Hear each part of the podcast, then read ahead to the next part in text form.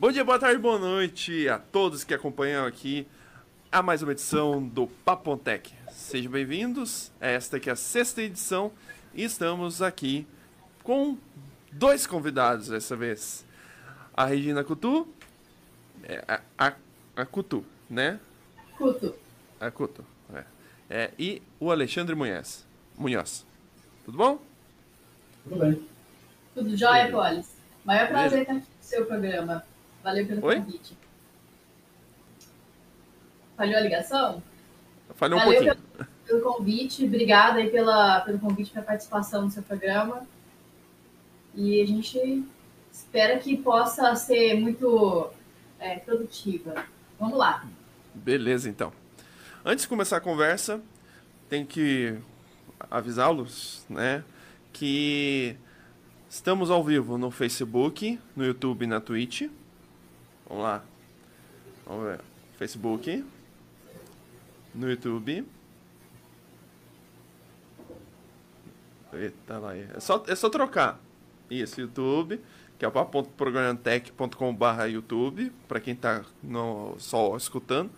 Daí depois também tá na Twitch, né? Que é o papo.programatec.com.br Twitch. É, a gente vai pu- publicar os, ah, os cortes no YouTube, no canal de cortes, né? Que vai aparecer ali, que é o papo.programatec.com.br cortes, né? No Instagram, que é o arro- arroba papo.tech underline, ok? E também no Facebook, ok? Além de que esse áudio depois vai estar disponível para quem quiser aí acompanhar apenas em podcast, né? No Spotify, no Anchor, Deezer, Google Podcasts, além de outras plataformas. Beleza? Vocês podem comentar, que depois a gente vai comentar, vai o, ler os comentários. Vambora. Vamos por ordem alfabética. alfabética. Eu tenho um porém. Eu tenho que me acostumar com o ponto. Porque eu tô com um ponto aqui, daí eu me escuto. daí. tipo, vocês só estão me escutando. Mas eu tô me escutando com um pouquinho de delay, daí já viu. Mas vamos lá. É, Alexandre e Regina, se apresentem, por favor. É, eu sou Alexandre Munhoz. Eu, na verdade, trabalho com tecnologia há quase 25 anos. Eu comecei a acessar a internet com modem de 14400. E, já acessava alguns sites hacker na época, vários assim. É, programação também eu comecei nessa época.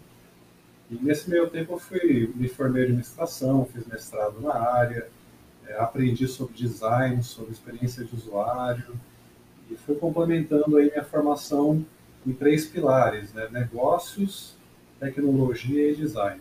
E aí deu um fruto interessante que foi a Verifact também. Bom, eu sou Regina, é, sou CEO da Verifact, estou como CEO agora, também co-founder. Ah, eu tenho experiência com ah, banco, trabalhei com agências bancárias né, com, eh, durante 10 anos na parte de licitação, obra. Depois eh, eu abri a empresa junto com o Munhoz, a gente foi sócio, trabalhou tra- atendendo muitos clientes Sebrae, eh, e a gente entendeu muito de gente, né? Que é importante pensar em relação ao posicionamento de mercado, a público-alvo. Já dei aula também para graduação, para pós-graduação. É, Até o ano passado, né? Ontem, ano passado foi a primeira experiência online, assim. E vou te falar, viu, Polis? É, dar aula com a câmera fechada durante quatro horas ali não é minha praia. Então, é, além disso, eu, eu estou fazendo mestrado ainda na área de inovação e tecnologia pela UEM, Universidade Estadual de Maringá, e estou à frente ali dos canais da Verifact. Então, hoje, todos os contatos relacionados a parcerias, é, prospecção de clientes, estratégia é a minha principal atuação. Ah, e também, né, sou membro do Grupo Maringui, que acho que vale a pena falar, né, porque foi assim que a gente se conheceu. Exatamente, pela Maringeek. Bom, é, uma coisa importante que é interessante, né? Vocês têm a startup a Verifact. Eu acho que antes de a gente falar necessariamente de provas digitais, é, acho que é interessante chegar no assunto de como vocês tiveram a ideia, né, de fazer essa startup, né, de tipo, ah, de qual foi o estalo, o estalo assim, que tipo assim, olha, precisamos fazer registro de provas digitais, não tem um, uma ferramenta boa no mercado e como como que foi esse momento? Olha, há algum tempo atrás, eu acho que algumas pessoas podem se identificar, é, eu recebi um e-mail que era muito sério, muito importante para um caso, assim, sabe? Sabe aquela coisa assim, quando acende uma luz, uma luz amarela na cabeça falando, nossa, eu acho que eu tenho que guardar esse conteúdo aqui porque ele pode ser importante para algum processo é, no futuro, alguma, mas que esse, esse e-mail, essa mensagem aqui é muito séria. E aí eu não sabia como fazer para registrar esse conteúdo, para usar como prova no processo. Eu simplesmente peguei, imprimi o conteúdo do, do e-mail e deixei guardado na minha gaveta ali. Assim. E como lá na época, né, isso lá era, sei lá, 2001, é, esse, Caraca, esse material... Faz tempo. Faz um tempinho já, né? Então, assim, você lembra que os computadores não tinham muita memória, então você não tinha como ficar guardando aquele monte de arquivo e a cada pouco você tinha que apagar o e-mail. Aí o que aconteceu? A gente formatou o computador, perdeu o e-mail porque não estava na nuvem, né? Precisava liberar espaço na nuvem também. E aí, depois de um tempo, fui perguntar para um advogado: olha, eu estou com esse arquivo aqui, né? Eu imprimi. É, será que dá para usar esse material como, como prova? Aí ele falou: ó, não recomendo, né? Você tinha que ter feito outro procedimento porque da forma como você fez, qualquer pessoa entra no Word, faz um conteúdo igualzinho, imprime, não dá para saber qual é o verdadeiro ou não, ou se, se existe verdadeiro, né? Aí, legal, anos depois, bom, nesse caso não precisou entrar no processo, né? Foi resolvido de forma amigável. Mas anos uhum. depois, a gente teve um, um, caso também parecido, porque a gente tinha dentro da empresa, do escritório, é, alguns clientes dentro da, da parte de brand, né? A gente desenvolvia marca, identidade visual, e a gente sempre falava para eles fazerem o registro via INPI. Então, quem Sim. registra a marca, o logotipo, a gente fez isso, né? Passou por esse, por esse processo aí no Maringuique de registrar a marca. Sim. É, tem que registrar, porque senão você não é dono daquele segmento. A gente sempre falava para os clientes e uma parte deles não registrava. E aí o que acontecia? Anos depois, dois, três, cinco anos depois, alguns deles começaram a ter problemas, exatamente porque tinha gente usando o mesmo conteúdo, o mesmo nome, e aí estava criando confusão. É, um deles, inclusive, copiou igualzinho a marca que a gente tinha desenvolvido e estava usando, né? Estava causando muito transtorno. E aí, para a gente, era um trabalho muito grande, porque a gente tinha que ajudar a reunir provas que a gente tinha desenvolvido esse material lá atrás, há muito tempo. Então, era procurar e-mail, é, arquivo que tinha sido enviado na nuvem, é, material que a gente tinha colocado no Behance, né, em portfólio, enfim, era um transtorno danado. Daí a gente começou a pensar assim, vem cá, mas peraí, como, se a gente precisa de uma prova, né, essas provas na internet, cada vez mais elas vão ser usadas na justiça, não é não? Assim, a gente tem Facebook, é, tem Instagram, não tinha WhatsApp na época. É, isso aqui, como que é feito hoje, né? Aí um advogado disse assim. Na verdade, na época, a, a gente viu que para preservar a marca, um dos caminhos era gerar a prova de integridade e anterioridade, né? Então, no direito autoral, você tem muita questão de você provar que em tal data você tinha aquela imagem. Que aí você consegue provar que você tinha ela em poder seu antes dos outros. Uhum. Só que aí a gente viu que achou interessante, a gente descobriu que a certificação digital tinha um recurso para fazer essa prova de anterioridade. E a gente começou a falar, vamos fazer uma coisa com isso, né? É engraçado, a gente primeiro viu a tecnologia, só que no meio do caminho, conversando com um advogado conhecido nosso, ele apontou para outro lado. Ele falou, ah, esse negócio de anterioridade é legal, mas o maior problema que a maioria dos advogados tem é realmente relacionado à prova com ata notarial. Porque você tem que provar não anterioridade, você tem que provar que aquilo realmente aconteceu é um pouco mais complexo do que você só provar que existia em tal data. A gente inverteu, né? A gente começou pela tecnologia tentando achar uma aplicação, a gente inverteu, a gente achou um problema e foi buscar a tecnologia para resolver ele.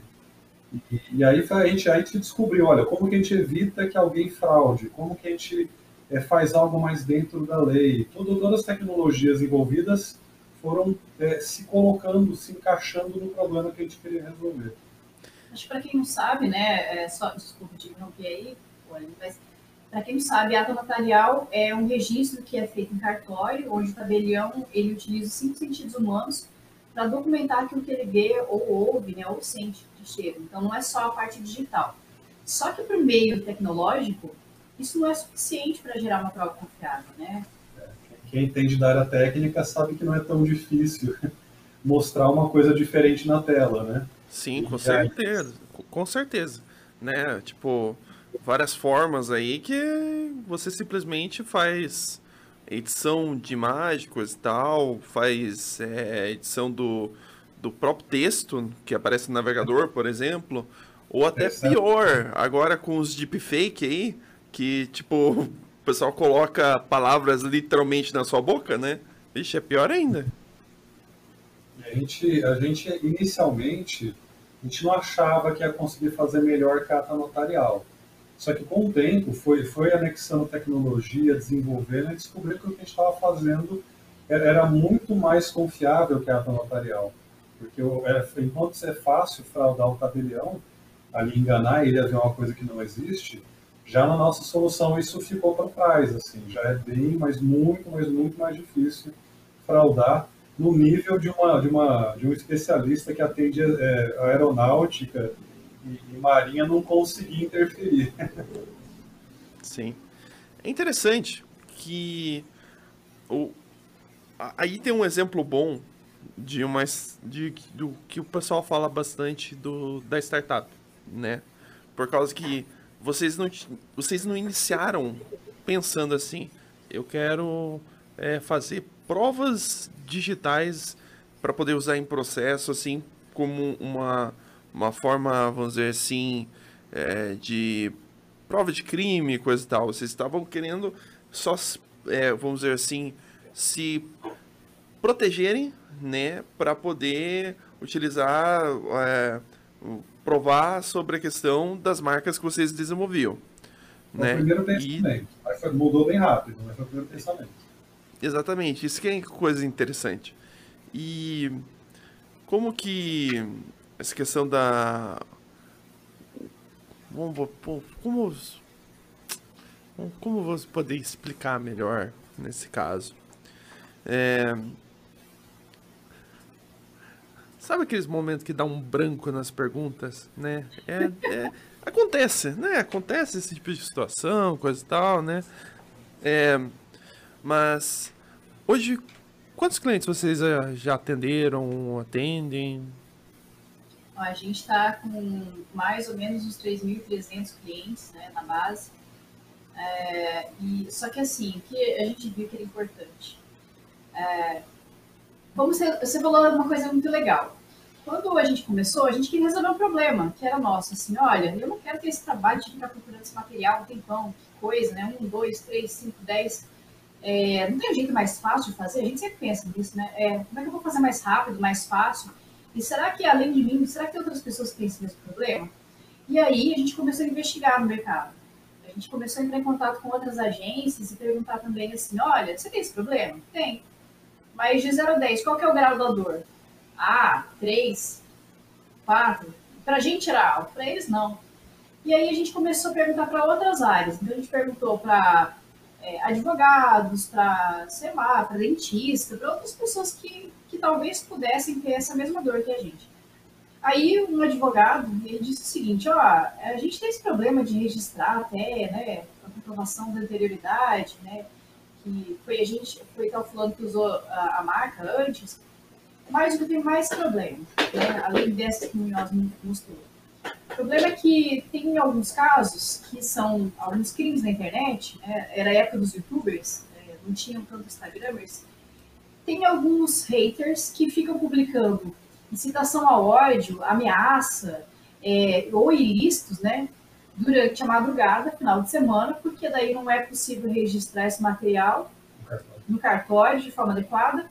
Sim. E aí, quando você vai lá na segunda-feira no cartório fazer o registro, já sumiu da internet. E aí o cara já incitou a, agressão, ameaça. Tinha uma youtuber que tinha muitos problemas, que sempre tinha, é, no final de semana, casos de ameaças, né? Ou então gente que citava outras pessoas a agredi-la. Olha, na, é, você tem que fazer isso na rua, fulano vai estar em tal lugar. E aí não conseguia comprovar de forma adequada, porque no modo, no meio criminal, é, não dá para simplesmente pegar o seu celular e filmar, né, fazer uma coleta de prova de forma de qualquer jeito. Né? Tem que ser feito de uma forma confiável. E aí a print não servia, nem é, uma gravação simples, tinha que ser feita de uma forma mais formalizada. Aí ele falou, olha, já perdi vários casos porque o cara faz isso direto e apaga, faz e apaga. Aí a gente começou a investigar, falei, olha só, o meio criminal tem esse tipo de caso, situação. E a gente foi investigando e foi vendo assim, nossa, mas aí serve também para processo trabalhista, né? Porque a gente começou a ouvir casos de gente que falava que tinha feito toda a negociação com o, sei lá, com a empresa, com o funcionário, pelo WhatsApp, por e-mail. Na justiça, o que era falado era outra coisa. Ou pessoas que eram devedoras, né? Pode ser de pensão ou então de dívida, que falava que não tinha dinheiro para pagar o, o, caso, né? O, a dívida, só que nas redes sociais mostrava exatamente o contrário teoria da aparência. E a gente começou a ver, nossa, mas dá para fazer é, a aplicabilidade é muito grande, né? Teve um caso também interessante dentro do nosso escritório, que a, a companheira de uma funcionária que, tá, que se separou, né, estava numa questão de guarda de, de, de criança, uhum. ele, ele devia ganhar um salário mínimo e meio, talvez dois salários mínimos, né? Ele teve que pagar 400, 500 reais no cartório para registrar uma conversa com a mulher, para o caso da guarda, é, fora os outros custos, né? De, de, de, do advogado e todo o resto. Aquilo lá quebrou as pernas dele naquele mês. E realmente porque era muito caro. Isso porque o Paraná é um dos estados mais baratos do Brasil. Imagina São Paulo, que é o mais caro. Então, a gente viu essa situação também. É, é uma questão bem é, complicada nessa questão disso daí, né? Por causa que a ata notarial, na verdade, não ata notarial, qualquer serviço cartorário é caro, né? Qualquer coisa, você vai lá registrar, só reconhecer tua assinatura lá, eu peço desculpas a todos os cartorários, né? Por causa, só que tipo assim, é é um custo consideravelmente alto, né? Então, tipo assim, se fosse um serviço até mais barato, talvez assim eu dependendo da situação, eu reconhecia qualquer assinatura, não só os contratos que precisam mesmo de, de reconhecimento de assinatura. É, mas essa questão agora, falando, vou, agora vamos falando mais um pouco sobre essa questão de provas digitais. O pessoal acha que você ficar na internet, você pode falar qualquer coisa, né? Você pode, se não tá, você é impunível, você é anônimo, você não pode ser é encontrado. É, como que, tipo, como vamos poder explicar da melhor forma esse, esse questionamento, assim, que... É, vamos, falar, adiantar um pouquinho, vamos adiantar um pouquinho. Tem, tem uhum. dois desafios grandes na internet com relação a essas pessoas que cometem crimes, né? A gente uhum. tem o primeiro desafio que a gente ajuda a resolver, que é provar que aconteceu. Né? Sim. E o segundo desafio é, é identificar quem foi que fez. É, então, esse, esse segundo, às vezes, é um pouco mais complicado. Sim, sim. De fato, por causa que você conseguir é, localizar a pessoa é, né, que fez. Às vezes a pessoa tipo, utilizou Reditor lá para poder fazer toda é. essa questão de, de mascar, mascarar o seu IP. Se ela sabe o que está fazendo, pode ser um pouquinho mais difícil. Mas olha só que interessante, eu acabei descobrindo isso recentemente. Uhum. O Facebook, em todas as plataformas dele, seja acho que até no WhatsApp Web, no, no Instagram, no Facebook, eles estão bloqueando esses proxies, né? Eles estão bloqueando, bloqueando o Redditor, bloqueando o proxy, estão bloqueando até acesso a partir do servidor da Amazon. Então, é, é um negócio positivo, interessante, que aí você impede é, a pessoa de tentar mascarar a identidade dela, quando você bloqueia o acesso a partir desses tipos de, de servidores. Se a pessoa sabe o que está fazendo, usa realmente o servidor fora do Brasil para proxiar tudo, né? ele, ele consegue ficar um pouquinho mais distante da identificação. Mas é raro, viu? Não é todo mundo que tem esse conhecimento, não. É. E sobre a questão dessa de, de provas digitais mesmo, assim, é... bom, a gente tem o ato notarial, né, que é o que o, o cartorário é, identifica, basicamente, né?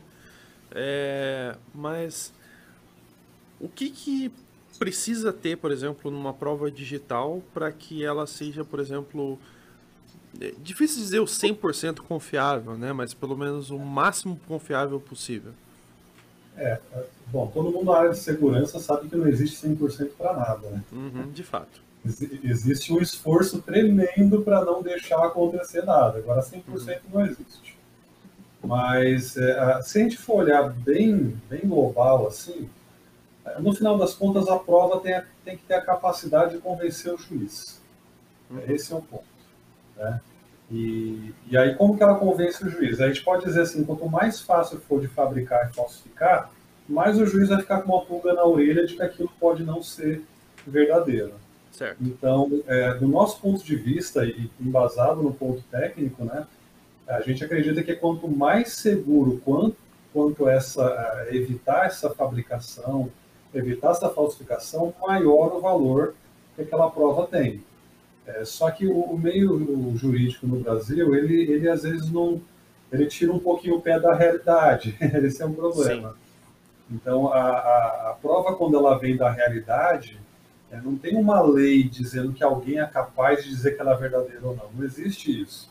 Se ela está na realidade, é, você, você tem que fazer de tudo para se aproximar daquela realidade. Para isso, Sim. existem métodos técnicos, científicos, né? Tanto que para você descobrir a paternidade de alguém, você não vai lá perguntar para alguém se é filho ou não, você vai no teste de DNA para resolver essa questão. Então, apesar de, de, a gente só conseguir se aproximar da realidade através de métodos técnicos, e é por esse caminho que a gente foi, existem umas coisas mal entendidas aí com relação a este prova. E uma delas é o que a gente acredita ser ato notarial. Que, apesar da lei favorecer o tabelião, dizer que há uma presunção de ser veracidade a ata notarial, se ele não tem capacidade técnica para chegar próximo da realidade, aquilo não tem uma confiança tão grande quanto se pensa, né? Então ele viu. Agora, se foi aquilo que aconteceu ou não, isso é outra história. A gente usa uma analogia para falar isso. Né? A gente fala que o tabelião é uma criança de três anos no show de mágica. Então, uma criança de três anos no show de mágica vai achar que a pessoa foi cortada ao meio o mágico desapareceu, que o coelho saiu da cartola do nada. Então, se não tem esse conhecimento técnico, ele não, ele não consegue se aproximar da verdade. E aí, e aí foi o lado que a gente foi. Olha, quais são os meios técnicos que a gente consegue se aproximar da verdade e dar uma segurança para o juiz, uma segurança técnica, com o pé no chão, com o pé na realidade, de que aquilo realmente não foi manipulado, não foi modificado. E foi por esse caminho que a gente foi resolvendo. Mas, assim, no, no meio do direito tem vários termos técnicos, tá? Sim. Uhum. Em completude, integridade, autenticidade, valor probatório. Mas, no final das contas, acaba que, assim, é o quão próximo essa prova está da realidade. E aí, quais foram os meios técnicos ou os meios que você é, usou para gerar essa confiança, no final das contas? Você, Regina, quer complementar? Acho que também tem que ser lícito, né? Então, lei, é. uh, o que, que a gente pensa logo de cara? Vou pegar o seu celular, João, é, usar o conteúdo do seu WhatsApp para como prova, porque eu vi que você escreveu um negócio lá. É, pela lei, não é possível você acessar um conteúdo que é privado. Então, tem a lei Carolina Lima, né? É por conta da atriz que teve o celular uh, invadido por conta de. Da, da, foi consertar o celular dela e aí a pessoa acessou todo o conteúdo. Então não é possível uh, necessariamente fazer esse tipo de coisa, de pegar o conteúdo de outra pessoa. Posso acessar pelo meu WhatsApp, ou se outra pessoa, se for de outra pessoa, que ela tenha a autorização expressa para acessar esse conteúdo, né? Então, por exemplo, meu amigo viu é, uma, uma, uma, informação, um conteúdo que é que está no WhatsApp dele, está no Facebook, que ele tem acesso. Então, é possível que seja registrado, desde que meu amigo também permita que, né, ou ele vai lá e registra sozinho, ou ele tem que dar permissão para que tenha acesso. É, então, a prova tem que ser lista, né, primeiro. É, Então não pode ser utilizado, sei lá, material forjado, por exemplo, né? Até no caso da polícia, né? Os casos em que a polícia pegou o WhatsApp da pessoa e retirou informação sem autorização judicial, uhum. estão sendo todas é, realmente descartadas. Então, é, existe essa preocupação com o lado da lei, que tem que ser lícito, moralmente aceitável, né? E, de outro lado, ela tem que ter valor de prova, ela tem que corresponder à realidade. Então, atendendo esses dois requisitos, a gente tem uma prova realmente válida e forte ali para ser usada no, no, processo judicial. Acho que outro aspecto relevante também, né? Desculpa te interromper. Uhum. Esse de lei a gente nunca sabe. É, que tem que ter uma completude da prova. Ou seja, precisa necessariamente, é, não é só pegar o fato em si e falar, olha, tá aqui. Se eu não tenho a origem, né? Ou seja, não indiquei quem foi que mandou a mensagem, quem recebeu a mensagem, que contexto foi esse? Eu não posso fazer só aquele recorte com aquele xingamento ali. É, né? Você tem que provar para o juiz que Sim. você só não mostrou o pedacinho que te interessa. Uhum. Mostrar tudo que está em Mostrar a conversa inteira, coisa e tal, né? Não, E sem contar, por exemplo, é, voltando um pouquinho na questão do, do, do, da, do ato notarial, o ato notarial ele é um texto, é um documento que o, o, o, o, o agora eu já esqueci tabelião. lá o, o, tabelião, isso, o tabelião faz, né? Então muitas coisas, o, tipo o tabelião ele não muitas vezes não vai conseguir explanar tudo o que está acontecendo, por exemplo, num vídeo uma coisa do tipo no, no documento. Isso que é interessante da prova digital, né? Você tem que ter uma cor. Às vezes, tipo, você consegue mostrar o vídeo com uma, uma prova, né? Isso é uma coisa bem bacana, né? Inclusive da, da plataforma de vocês. Porque, tipo, vocês fazem. Como que funciona necessariamente? Eu sei que, tipo, tem uma questão. Vocês fazem várias, vários tipos de. É, de, de, tem vários tipos de verificações, coisa e tal, e tanto que você, o conteúdo que é que, que é gravado, coisa e tal, não está nem no computador da pessoa, né? Vai acessar, vocês têm uma máquina virtual, coisa e tal. Você pode falar um pouquinho mais sobre é, essa parte é interessante, né? Quando a gente se perguntou, né, como é que a gente consegue dar na mão de uma pessoa sem conhecimento tão profundo, né? um jeito dela fazer um registro de prova, mas que ao mesmo tempo a gente consiga realmente impedir que ela interfira, realmente impedir que ela manipule. Quando a gente olhou para o mercado para outras soluções, a gente viu uma solução, por exemplo, que usava um plugin de browser para coletar a prova. A gente olhou e falou, mas espera aí, né? É, o plugin eu consigo abrir ele, né? Eu, eu, eu mudo o, o, JavaScript lá dentro. Sim, eu consigo... Inspecionar elemento. É, não, não, mas ele, ele, dá, ele dava um reload na página para evitar o inspecionar. Ah, tá. Mas não é tão difícil ir lá e abrir a, o plugin e, e, trocar o JavaScript para re, retirar o reload. Sim. Aí eu falei, mas eu também consigo fazer um DNS Poison, né? Desse DNS Poison, eu direcionar aquele site para outro conteúdo. Aí eu direciono para um conteúdo meu que está manipulado. Ou man in the middle, eu consigo interceptar a conexão no meio e consigo trocar o conteúdo. Pô, mas isso não impede a fraude, né? Dá uma confiança assim, bem baixa. E a gente investigou, mas peraí, qual que é o melhor jeito então de, de fazer isso? O melhor jeito é que né, não fazer nada no computador da pessoa. Né? O pessoal da indústria de jogos sabe muito bem que tudo que roda no seu computador pode ser eventualmente craqueado. Exatamente. Então, aí até o pessoal está tentando, o Google, a Microsoft tentando fazer os jogos por streaming, né? Aí acabou o crack. Mas a lógica da, da Verifact foi parecida com essa lógica do streaming de jogos. Eu rodo todo, todo o sistema, todo o ambiente para registro num servidor da Verifact e você recebe ali um acesso remoto. Só que é um, um acesso remoto realmente bastante limitado. É, você não consegue dar um dump de memória, você não consegue fazer um debug ali no, no sistema, você só consegue ali ver o que está acontecendo e mandar alguns comandos básicos no teclado e no mouse. Uhum. Então é a tal da máquina virtual que está lá por trás rodando e eu, eu acesso remotamente para navegar e direcionar a prova. Mas por trás ela está impedindo que qualquer fraude aconteça. Por trás ela está pegando metadados técnicos, né, que são aquelas informações não aparentes, como o código-fonte da página, é, todos os recursos acessados pelo browser, endereço IP de todo mundo, vai estar coletando automaticamente por trás ali. E, e assim, a, a, dificuldade de interferir, é, é, imagina você estando num teatro, né? Você não deveria, mas você pode subir no palco. É, isso é o que acontece quando roda no seu computador.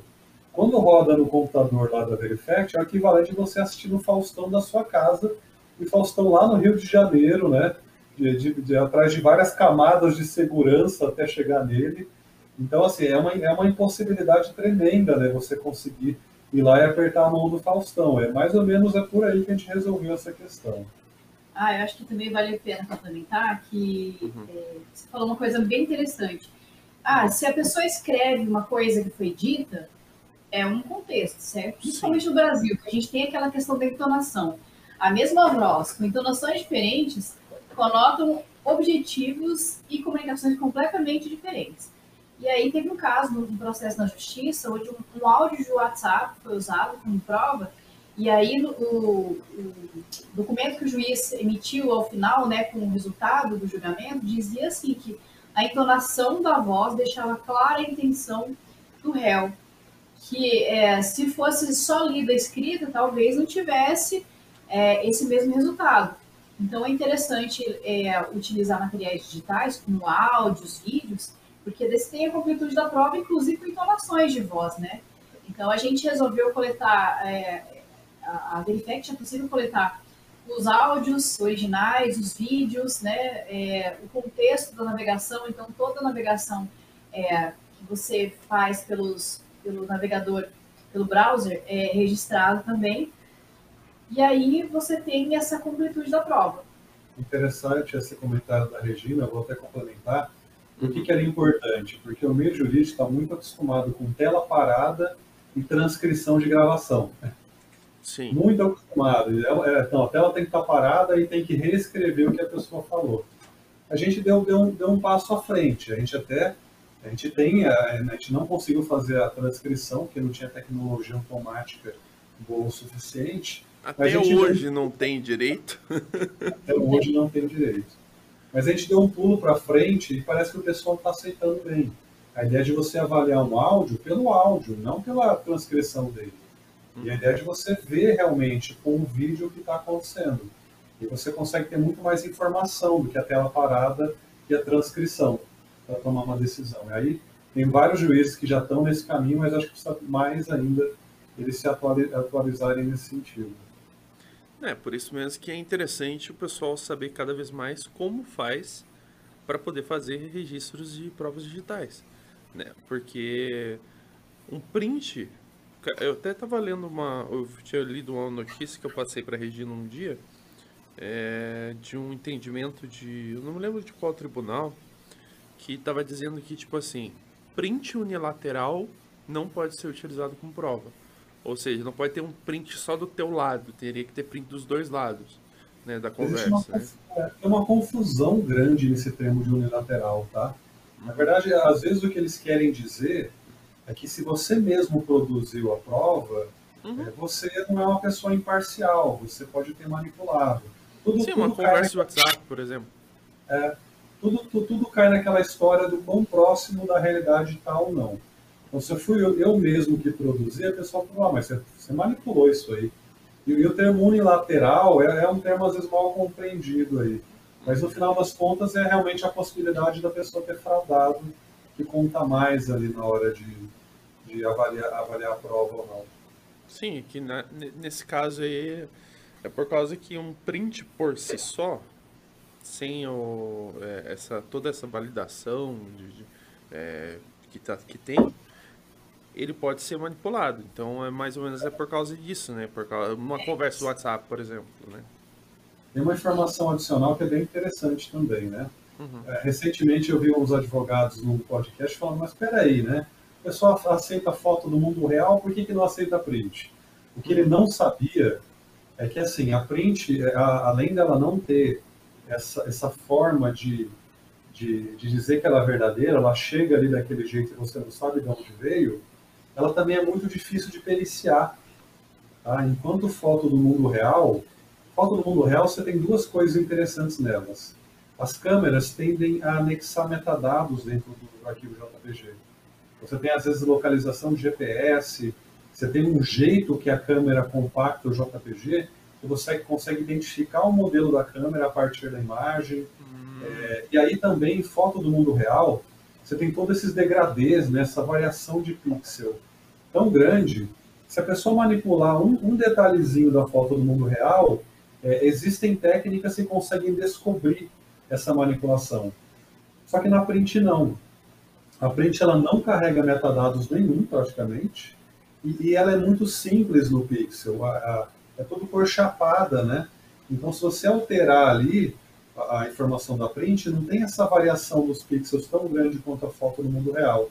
Aí as técnicas que você tem para analisar a foto no mundo real não servem para print. E aí, né? Como é que como é que eu lido com uma prova que eu não sei de onde que veio, se foi fabricada ou não, e nem consigo verificar se foi fabricada? Aí fica difícil. Você deve ter visto já que o WhatsApp, se você digitar no Google ali, WhatsApp fake, Facebook fake, TikTok, qualquer coisa fake, tem lá três páginas no Google só de aplicativos e sites que fazem igualzinho a, a, a cara né, da, do conteúdo que você quer. Então, Sim. se, sei lá, cinco anos atrás você precisava de alguma habilidade pelo, né, de ter, entender de Photoshop para modificar um negócio, agora é muito fácil, não tem que ter habilidade nenhuma, é só digitar no Google. Então, como é que eu vou ter confiança só com print? Não dá, né? Sim, com certeza. É, sem contar que, às vezes, é... cara, como que você vai necessariamente é, provar com apenas um print a, a, situação toda que aconteceu, né? Isso é, é, bem complicado. E pode falar, se você quiser falar. Eu ia falar que tem site na internet que uma criança de 10, 9 anos consegue fabricar uma print. Sim. Se não tá é, tão fácil, assim, imagina. Não, sem contar que, tipo assim, às vezes você pode até pegar o site oficial mesmo, por exemplo, ah, um post no, no Facebook você tendo um mínimo de conhecimento de HTML e uso dos, das ferramentas do navegador, você consegue trocar. Ah, tem uma foto aqui, vou trocar essa foto aqui, colocar uma foto qualquer aqui, coisa e tal, e fabricar o negócio, né? Então é, é, isso que é uma questão. E uma coisa que eu achei bem bacana da ferramenta de vocês é que é uma ferramenta que não é tão caro, entende? Né? Inclusive é uma das coisas que vocês é, bastante prezam nisso daí, né? Não é só a questão de tipo ter uma segurança maior, é a questão de que para fazer uma, uma, uma prova é muito mais barato para fazer, né? É, mas tipo assim, como vamos supor, a gente tem uma prova que foi feita no, no sistema de vocês e vai ser utilizada num processo. Como que eles utilizam essa prova, por exemplo? Olha, é, o advogado que decide, né? Uhum. Ele que faz o registro, ele vai ter um resultado ali com imagens da tela, uhum. ele vai ter um resultado com vídeo de tudo que ele fez, o ponteiro do mouse, e vai ter downloads. E depois vai ter os metadados e o relatório. Certo. Geralmente o pessoal acaba anexando o relatório com as imagens dentro dele e o vídeo. A gente fala, olha, só informa que existem os metadados, porque se precisar de uma perícia, o juiz tem que saber que existe isso para poder ser analisado. Certo. Mas é, é, o advogado que geralmente decide a estratégia. O único comentário que a gente faz é que é, é, acaba que você tem que analisar a credibilidade da fonte da informação também. Então, uma vez eu conversei com um perito no, no LinkedIn e ele falou assim, não, mas é, o face, não dá para considerar é, post do Facebook, porque alguém pode invadir o servidor do Facebook e trocar aquela mensagem. Eu falei, peraí, não, Quantas pessoas no planeta você conhece que conseguem fazer isso? Né? Não é qualquer pessoa que vai lá e hackeia o servidor do Facebook, entra lá e faz alguma coisa. Então não dá para ir para esse relativismo extremo, tá? Tem realmente coisas na internet que você não consegue falsificar, não dá. Então se eu peguei o post de outra pessoa na Verifact, você prova que ela realmente falou aquilo, porque a, o servidor do, do Facebook é uma fonte confiável. Por outro lado, se eu for registrar na Verifact um comentário meu no Facebook, aí eu consigo a qualquer hora editar aquele comentário. Então, a, como eu consigo editar a qualquer hora, a fonte pode não ser tão confiável. Então, o que a Verifact dá é essa confiança de que aquilo estava naquele site, naquela Naquele hora, momento. naquele momento, e que não foi manipulado ou fabricado de jeito nenhum aquilo. Agora a pessoa tem que avaliar se a fonte da informação também é confiável. Né? Aí cabe ao advogado do outro lado também é, ser um pouco esperto para olhar isso aí. É uma questão que, na verdade, o pessoal. Ah, eu não sei hoje como é que tá essa questão jurídica, coisa e tal, né, do, do pessoal, mas estava bem demorado nessa questão de digitaliza, da digitalização, digamos, do, da, do, de tudo dos advogados, coisa e tal, porque foi bem recente, na verdade, que os processos pararam de tramitar em papel, né? Não faz muito Faz tempo, 10 né? anos. É, se não me engano, foi em 2020, ano passado, que se comemorou 10 anos do início do processo de digitalização. Do início. Do início. Do início. E aí, isso é relativamente novo, porque o Brasil é o país que tem mais processos ativos no mundo. E o maior número de advogados por habitante, né? A gente está com 1 milhão e 200 advogados e crescendo. Então, como tem muito volume ainda de processos, então, nesses 10 anos, é, ainda está, é, assim, se comemorou esses 10 anos do início do regi- de, da digitalização. E aí, tem coisas que são novas. Então, o WhatsApp ainda existia há algum tempo atrás, né? Então, são tecnologias que apareceram e aí também existem eh, essa necessidade de surgir novas soluções para fazer com que seja feito registro de forma adequada. E aí, eh, até cinco anos atrás, a gente não tinha uma familiaridade, né? não tinha tanta gente que entendesse de modificação desses conteúdos. Agora é muito fácil, como a gente falou, não precisa ter eh, habilidade nenhuma. E a gente vê que é, tem ainda a necessidade de celeridade na coleta desses materiais, ou seja, não, não dá para esperar, às vezes, um, dois, três, cinco dias para fazer o registro desse material. Aconteceu agora, sei lá, né, teve uma briga, uma discussão, alguém mandou uma mensagem ali, você, assim que ela descobrir que você está indo atrás da justiça, ou que aquele, aquele comentário ou principalmente aquele story que desaparece em 24 horas, né? Não Sim. precisa nem fazer nada. Ele tem que ser registrado antes que desapareça. Então, tem que ser rápido. E, e essa velocidade né, no registro, ela precisa coletar o máximo de informações para que esse material não se perca depois. Não se perder, eu digo no, no processo, é que não seja desconsiderado, que não seja impugnado, que não tenha informações suficientes, né? Então, precisa é, coletar essa prova da, da forma mais completa possível e bem rápido. É, isso é um exemplo próprio do WhatsApp, né? Porque foi faz uns dois, três anos que eles começaram a situação do é, das mensagens poderem ser excluídas, né? Apesar das mensagens elas serem é, um, não, elas terem um tempo para você ir lá excluir, cara, a, a pessoa que está querendo denegrir a outra, ela não vai deixar a mensagem por lá por muito tempo, né? Isso é uma questão muito importante, né? Sobre isso daí, que é o Teve um, quanto caso, teve, um caso, teve um caso, uma discussão entre duas advogadas, Uhum. e uma do lado espertona mandava áudio e assim que a outra ouvia, ela apagava. ela consegue registrar com a Verifact desse jeito, entendeu? Mas eh, ela é espertona, porque ela sabia que cartório não ia pegar. É verdade, né? A questão é só que você tem que escutar o áudio na. Verifact. Porque senão não, não tem como. E principalmente agora, eu tava verificando um grupo que eu tava, parece que tem uma. Eu, eu tô bem desatualizado sobre essa questão, mas parece que tem uma opção dentro dos grupos que agora você pode colocar tempo de duração das mensagens, Pode. né? Do, do, do WhatsApp. que surgiu há um mês atrás, mais ou menos. E aí você coloca lá que tal conversa, tudo que você escrever ali num período, ele vai ser apagado depois de sete dias. Então, ou seja, né, você já está preparado sabendo que vai ter gente aprontando aí. É, e, e assim, você sabe que às vezes as pessoas fazem as coisas de cabeça quente, principalmente nas celebridades, a gente vê muito assim. Olha, fulano fez tal coisa nos stories. Você vai ver, realmente foi uma, uma coisa séria, né? Mas ela não tá nem aí, porque depois de 24 horas vai ser apagado mesmo. né? Daí o pessoal não, não se preocupa, né? Cara, é, é tão engraçado o pessoal que acha que a internet é uma terra sem lei, sabe? Por causa que, cara, você não pode achar que só porque você está em ambiente virtual você não pode ser punido, né? É mais difícil de você ser punido?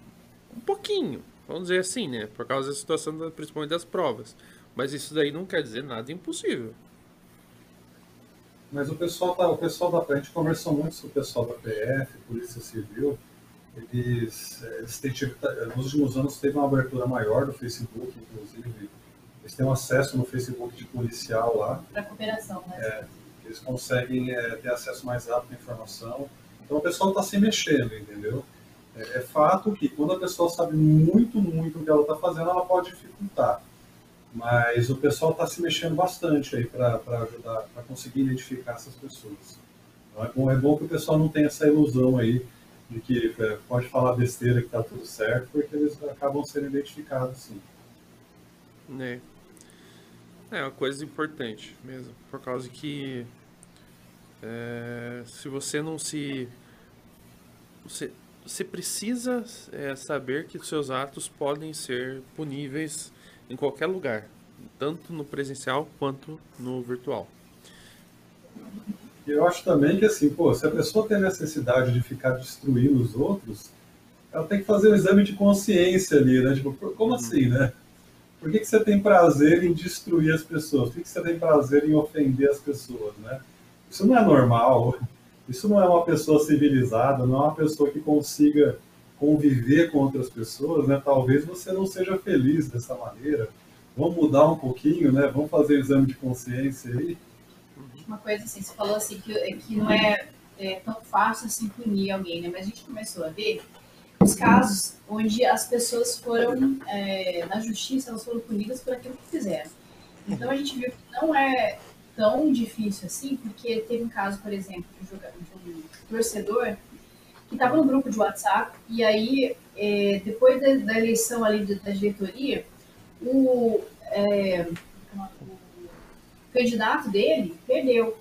E aí, nesse grupo, é, as pessoas começaram a fazer chacota e aí passaram dos limites ali na, na brincadeira, sabe? Sabe quando você passa? É, é até no limite entre a brincadeira e a ofensa.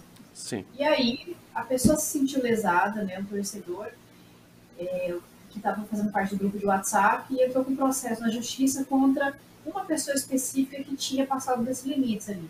Então, foi feito uma, um processo, e o registro daquele conteúdo de conversa do WhatsApp foi registrado, né, como prova, e a, o outro torcedor ele foi é, julgado e vai ter que pagar é, um valor relacionado a crimes relacionados a crimes contra a honra. Ele foi realmente é, ofendeu a outra pessoa. E teve um caso que foi muito importante, é, que saiu na semana passada, de um estudante universitário que fez um comentário super racista no grupo do, da sala.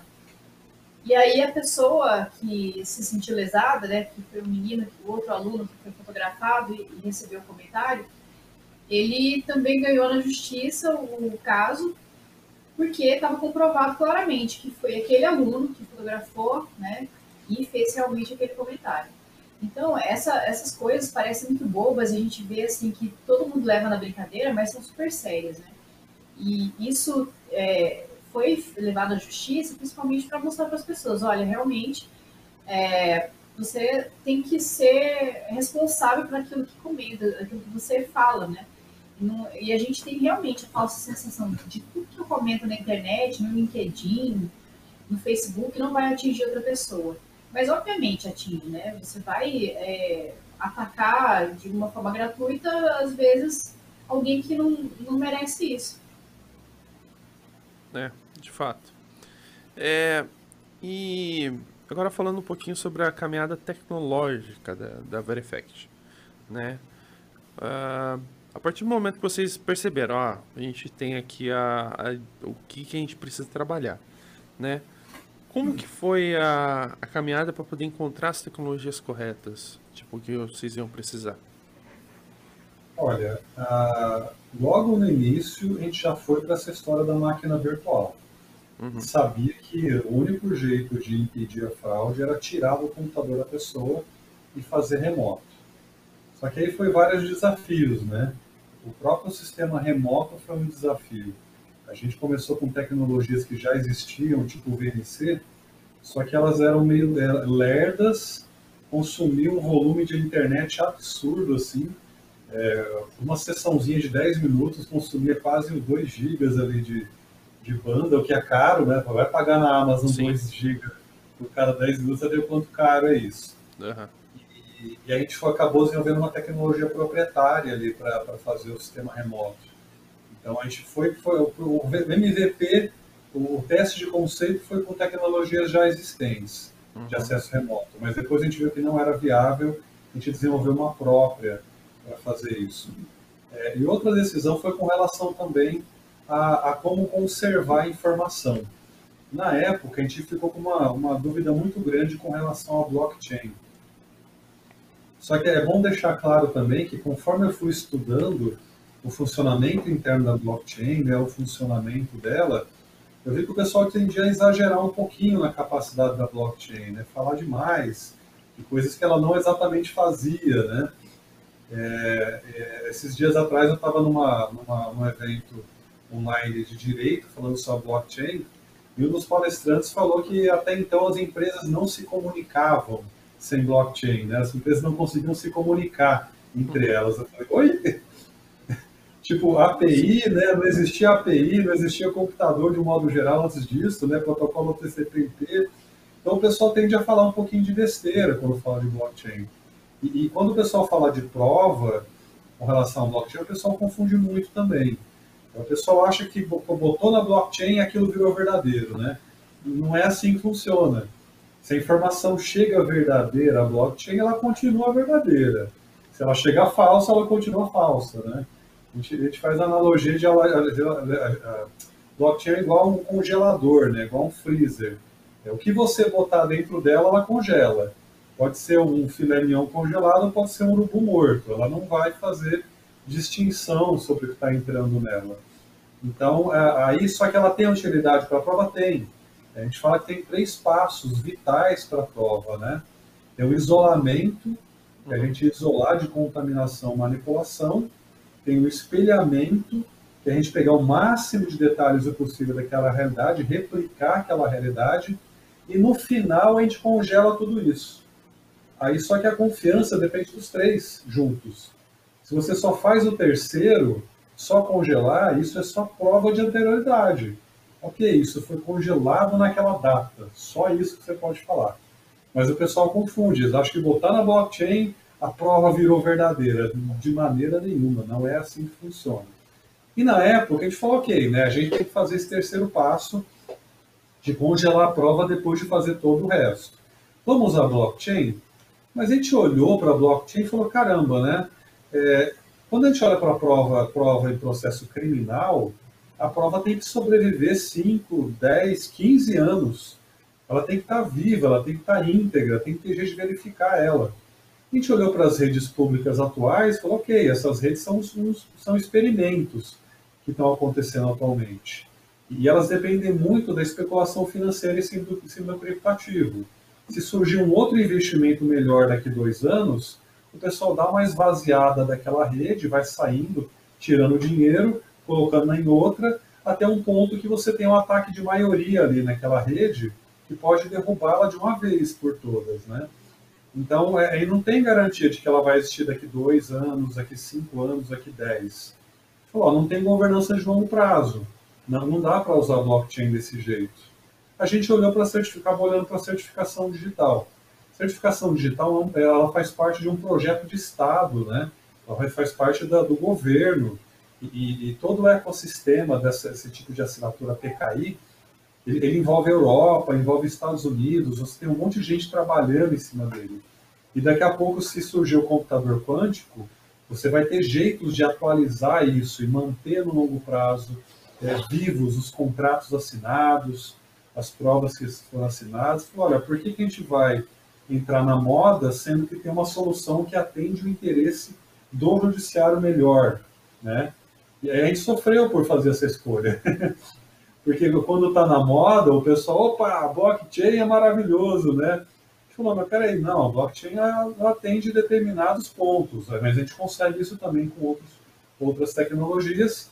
Só que a, a certificação digital ela tem mais governança de longo prazo. E para a gente atender o interesse do advogado no juízo judiciário, a, a certificação seria melhor. Ixi, o áudio sumiu pra gente. O áudio, áudio não está chegando pra gente. E agora? Agora vamos fazer um monólogo. O programa é nosso. Ah! é, né?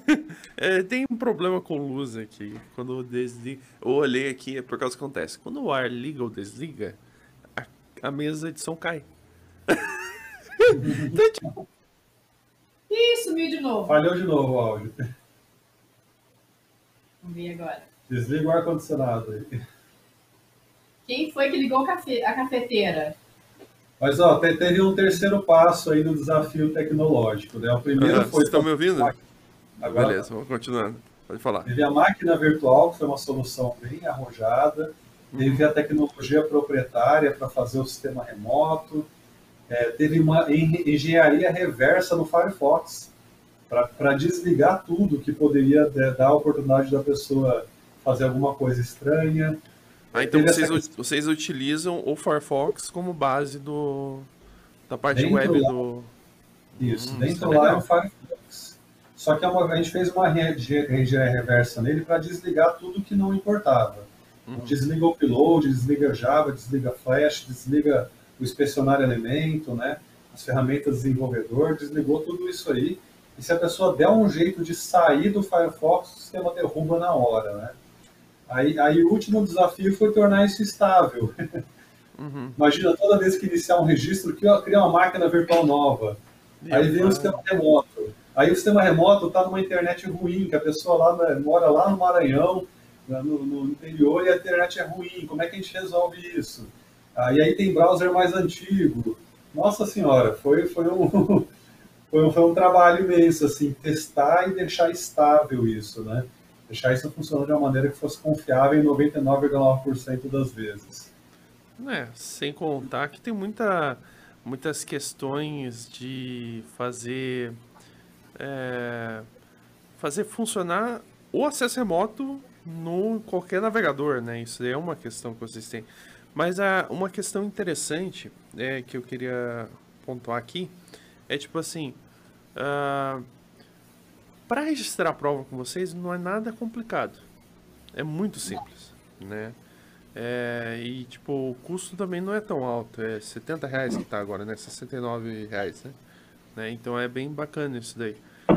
É, e como que eu acho que eu, eu me lembro da última vez que eu acho que era uma sessão de até 10 minutos, alguma coisa do tipo. Como é que é os limites do do vídeo? É, Qualquer pessoa pode acessar o conteúdo e registrar quando ela quiser. Então só precisa criar um login e uma senha, como qualquer outro tipo de software, né? Não precisa instalar nada. E aí você compra a sessão dentro da, da plataforma. A gente fez uma forma de que cada sessão, ou seja, esses 69 reais que você falou, uhum. eles têm que contemplar o um mínimo possível para que as pessoas possam coletar o máximo de informações né, dentro do contexto. A gente deu uma exagerada ali. O que a gente fez?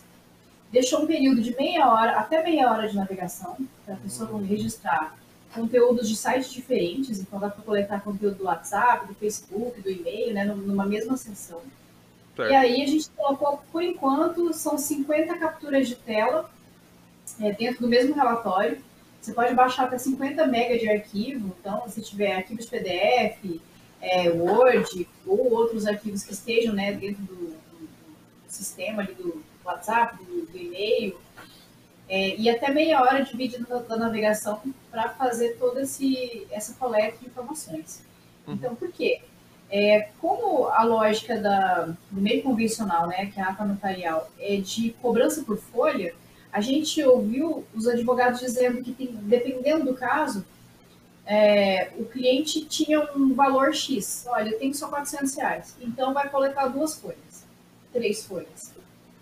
Mas não tem contexto, como é que vai fazer? Ah, o uso que dá, só tem esse valor.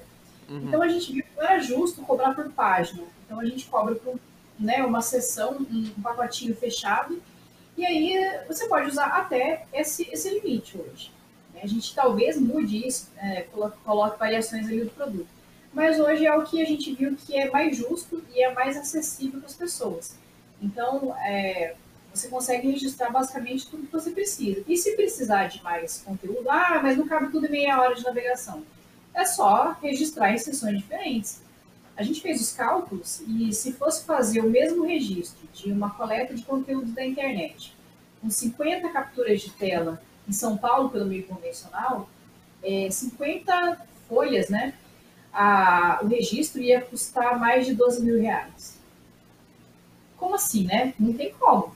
E a gente colocou ali um valor bem acessível, ou seja, 69 reais para coletar todo esse contexto.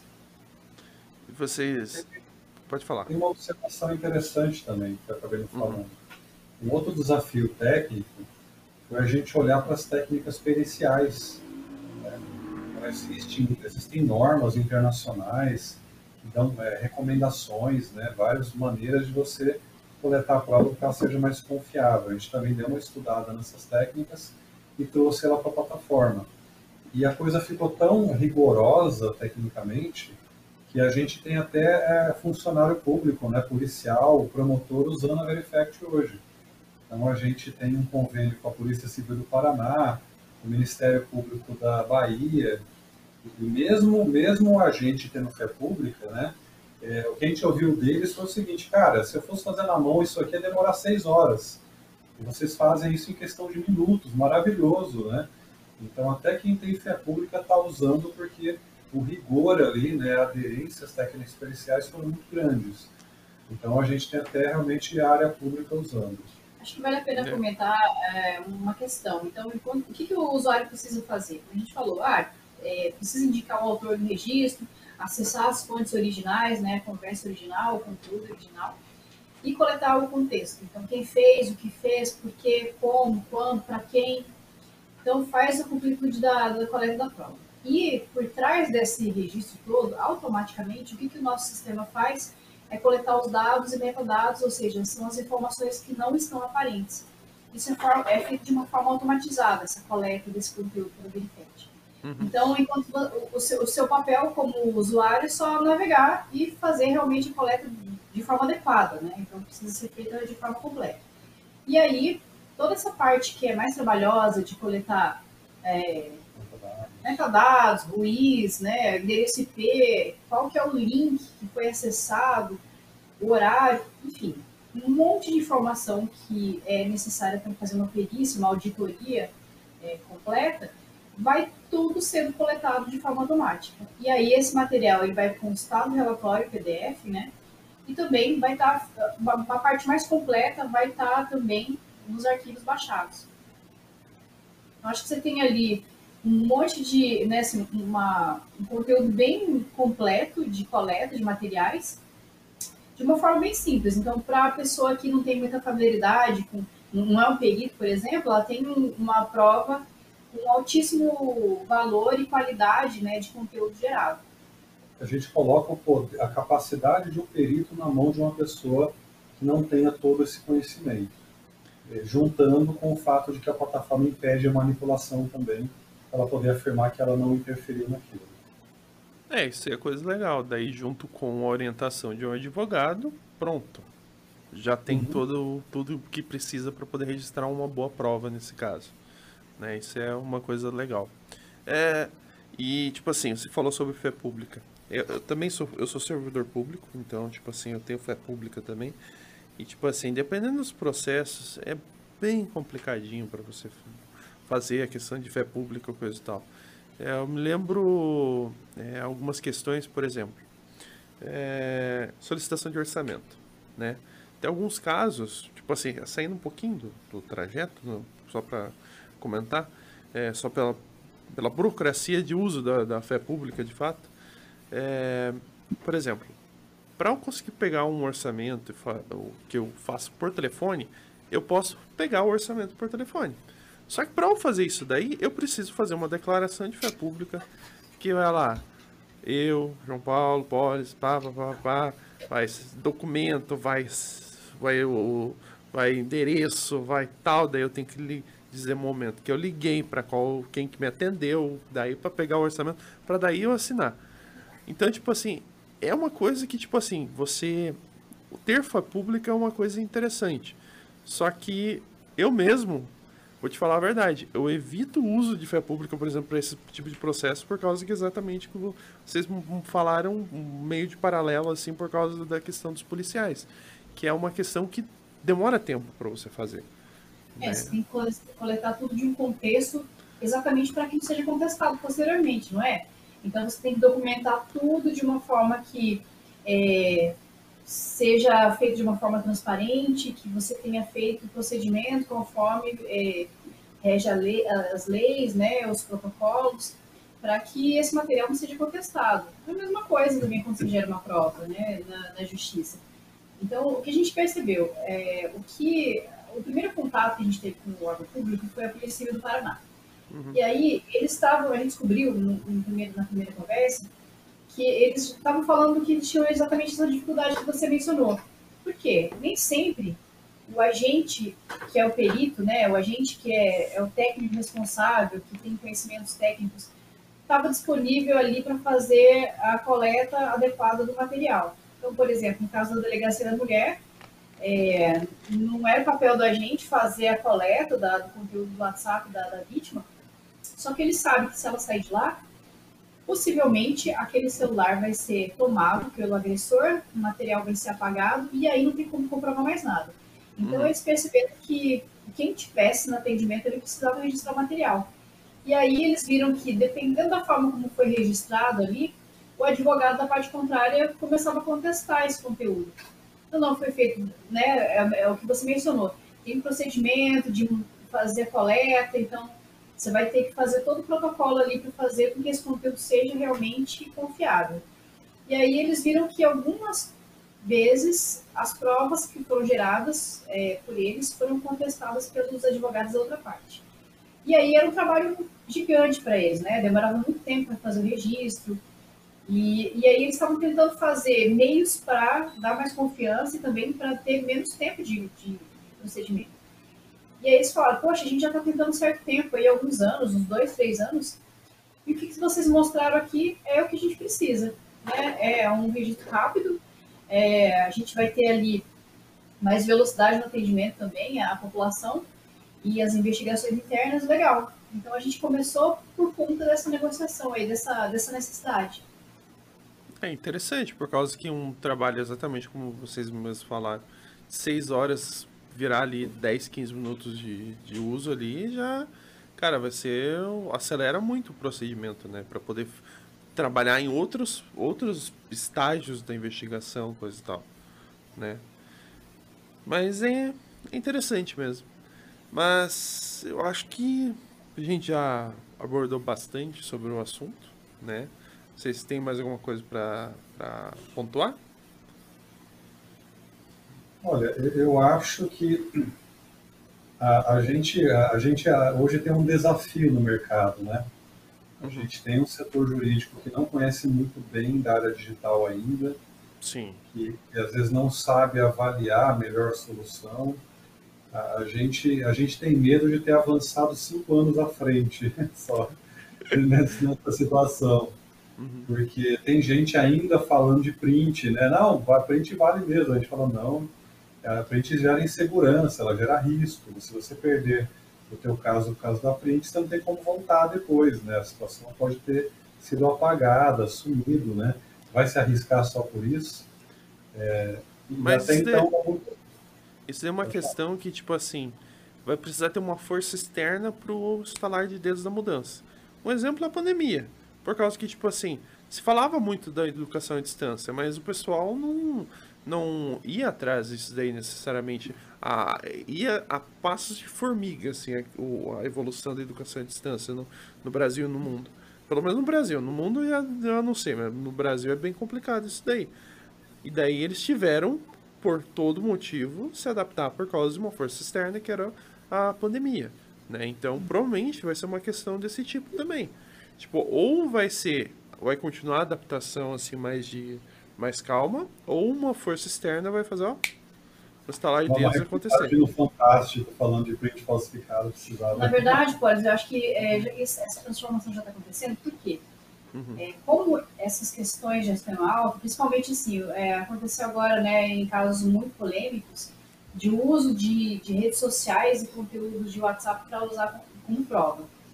E aí é, começou a se questionar essa, esse ponto, assim, peraí, mas será que não é um risco muito grande a gente usar esse, esse meio de coleta, né, assim, que não tem técnica forense nenhuma, não usa método científico? É, o que acontece é que até um certo tempo atrás, ninguém cancelava nem impugnava as provas porque não tinha conhecimento que podia fazer esse tipo de solicitação na justiça.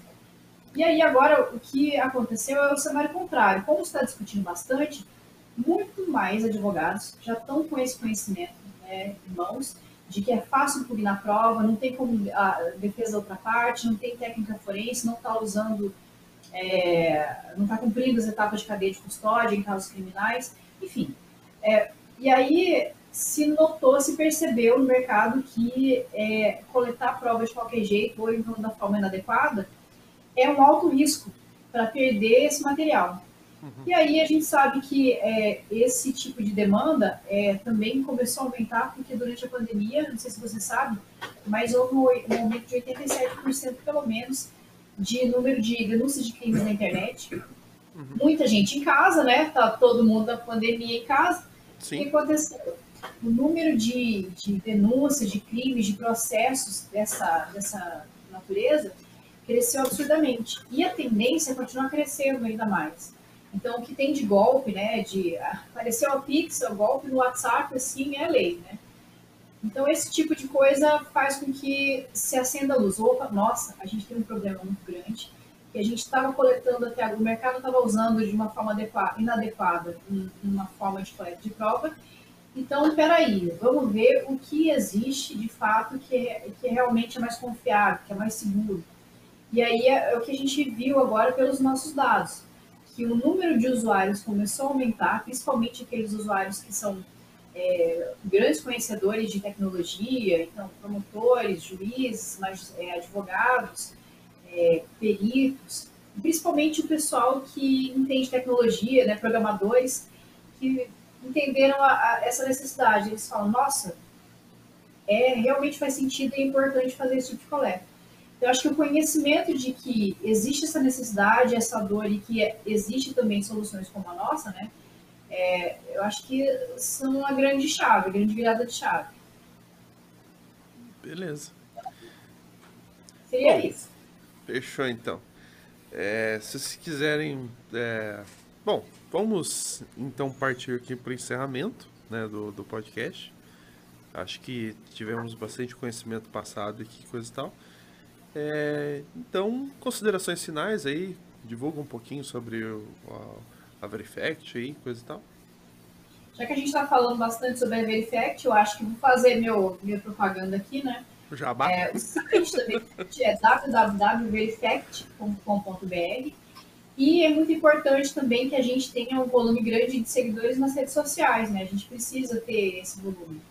Então, o Instagram da Verifact é Verifact Brasil, é, Facebook, LinkedIn, Twitter. É só você digitar ali, você vai achar facinho, né? Todos esses canais. Então, se seguir, curtir, compartilhar qualquer conteúdo nosso é realmente importante para que mais gente possa é, descobrir, saber que a nossa solução existe e que, se precisar, que está disponível para utilizar a qualquer momento. E eu acho que esse é o ponto importante, né? A uhum. gente, em vários momentos, a gente pensa que a, a capacidade da pessoa provar é, dá mais poder para ela se defender das coisas. Sim.